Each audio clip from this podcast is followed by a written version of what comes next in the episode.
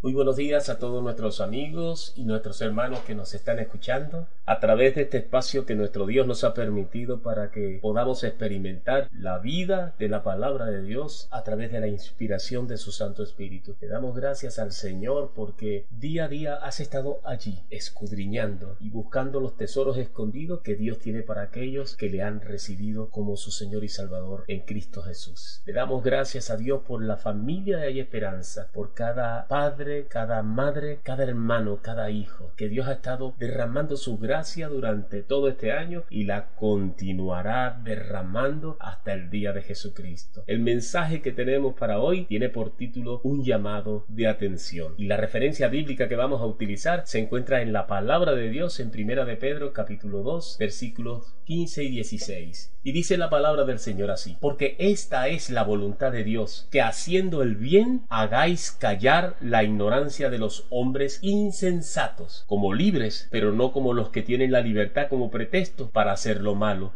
sino como siervos de Dios. Vamos a orar. Señor, queremos darte infinitas gracias por este privilegio no merecido, Dios, que tú nos has dado por la gracia de nuestro Señor Jesucristo. Te hiciste hombre en Jesús para cargar sobre Él todos nuestros pecados, nuestras rebeliones, nuestras aberraciones. Siendo santo nuestro Señor Jesucristo, llevó sobre su humanidad todo el peso del pecado. Y por nuestros pecados le entregamos a los verdugos que lo llevaron a la cruz para dar el cumplimiento al propósito de Dios, restaurar nuestra vida como al comienzo. Te damos infinitas gracias, Padre amado, porque en esta mañana, a través de tu Santo Espíritu, tienes una administración de tu palabra, Dios mío, que restaura, que trae paz, que trae sanidad no solamente del cuerpo, sino también del alma. Nos enseñas a través de tu palabra, Padre, el propósito perfecto por el cual tú nos trajiste a esta tierra. Permite Dios que en este tiempo, Padre, que estamos próximos a una celebración de el nacimiento de Jesús. Tú nos estás hablando, Padre Santo, que es un tiempo de reflexión. Es un tiempo de interiorizar nuestra vida y ver si verdaderamente estamos anclados en la roca que es Cristo Jesús. Y como dice la palabra, si estamos creciendo en ella hasta llegar a la estatura de un varón perfecto. Gracias Padre amado porque la Navidad en nuestros corazones todos los días. El saber que tú enviaste a Jesús para restaurar, Señor mío, nuestra vida que estaba en el foso, en la condenación cuya paga por el pecado era la muerte. Te damos infinitas gracias por nuestros amigos que nos están escuchando. Y te doy gracias, Señor, porque sé que tú estás tocando su corazón para que ellos entiendan que apartados de ti nada podemos hacer. El mundo no tiene nada que ofrecernos, Señor, sino que busca seducir para apartarnos del verdadero propósito que es estar toda la eternidad contigo en tu divina presencia. Te damos infinitas gracias en el precioso nombre de nuestro Señor Jesucristo. Amén, amén y amén. Un llamado de atención. Apreciado hermano y amigo que me estás escuchando en estos momentos, como cristianos no somos diferentes al resto de las demás personas en esta sociedad en cuanto a esa búsqueda constante que tenemos de nuestra identidad y de encontrar ese verdadero sentido a nuestro destino personal. La pregunta es, ¿qué camino estás utilizando? ¿Cuál vía estás tomando? A lo mejor las emociones, a lo mejor identificarte con algunos triunfos que tengas en la vida, a lo mejor con el dinero. Déjame decirte algo. Hay algo que sí nos diferencia de toda la sociedad. Y debemos estar convencidos como creyentes en la palabra de Dios que tenemos a nuestra disposición el testimonio y la guía de las escrituras como única fuente de la verdad que nos puede develar quiénes somos, de dónde venimos y hacia dónde vamos. Por esta razón, apreciado hermano que me escucha y amigo, por ningún motivo debemos involucrarnos ni participar en los hechos de este mundo que buscan por todos los medios de contradecir el mensaje de la palabra de Dios a través del razonamiento humano, con la supuesta intención de querer encontrar un lugar donde nos sintamos ser tomados en cuenta. El peligro que corremos es que si nos dejamos arrastrar por esta corriente, seremos desviados del verdadero propósito de Dios para nuestras vidas, llevándonos a ser vislumbrados por las obras engañosas de las tinieblas. Debemos tener presente que este mundo como condición de pecado no tiene nada que ofrecernos.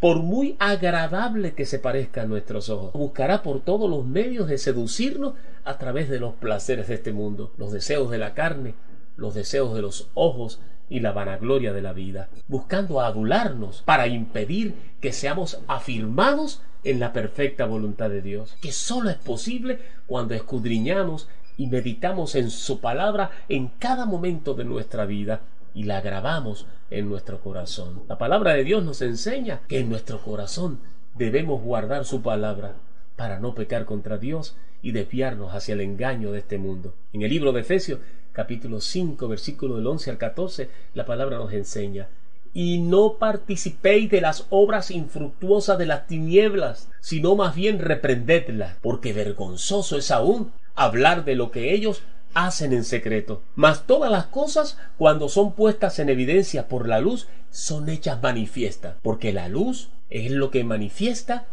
todo. Por lo cual dice, despiértate tú que duermes y levántate de los muertos, y te alumbrará Cristo. Mira pues con diligencia cómo andéis, no como necios, sino como sabios, aprovechando bien el tiempo, porque los días son malos. Por tanto, no seáis insensato, sino entendido de cuál sea la voluntad de Dios. No os embriaguéis con vino en la cual hay disolución. Antes bien, sed llenos del Espíritu Santo. El tener la imagen y la semejanza de Dios significa en términos simples y sencillos que fuimos hechos para parecernos a Él. Adán no se parecía a Dios en el sentido de que Dios tuviese carne ni sangre. La escritura dice que Dios es espíritu, eso está en Juan 4:24. Y por tanto, Él existe sin un cuerpo material. Sin embargo, el cuerpo de Adán, al igual que el nuestro, fue creado para reflejar la vida de Dios y no para absorber la cultura errada de este mundo. La imagen de Dios se refiere a la parte inmaterial del hombre. Esto coloca al ser humano, al hombre, aparte del mundo animal. Dios lo adecuó para tener intimidad con él. En el libro de Génesis capítulo 1, 28. Y lo capacitó para tener comunión, para que el hombre tuviese comunión con su Creador. Es una semejanza mental, es una semejanza moral, es una semejanza social y es una semejanza espiritual. Nuestra conciencia es un vestigio de ese estado original. En el libro de Efesios, capítulo 4, del 23 al 25, la palabra de Dios nos afirma, y renovaos en el espíritu de vuestra mente. Apreciado amigo y hermano que me estás escuchando, para los tiempos difíciles que se avecinan, nosotros no seremos los perdedores, seremos los victoriosos de toda circunstancia y de todas vicisitudes. No somos los que vamos a ser derrotados, somos los que vamos a vencer, porque la palabra de Dios nos enseña que somos más que vencedores en el nombre de Jesús. Y esto por la causa de la victoria que Jesús tuvo en la cruz del Calvario y por su gracia nos ha coronado con esa victoria.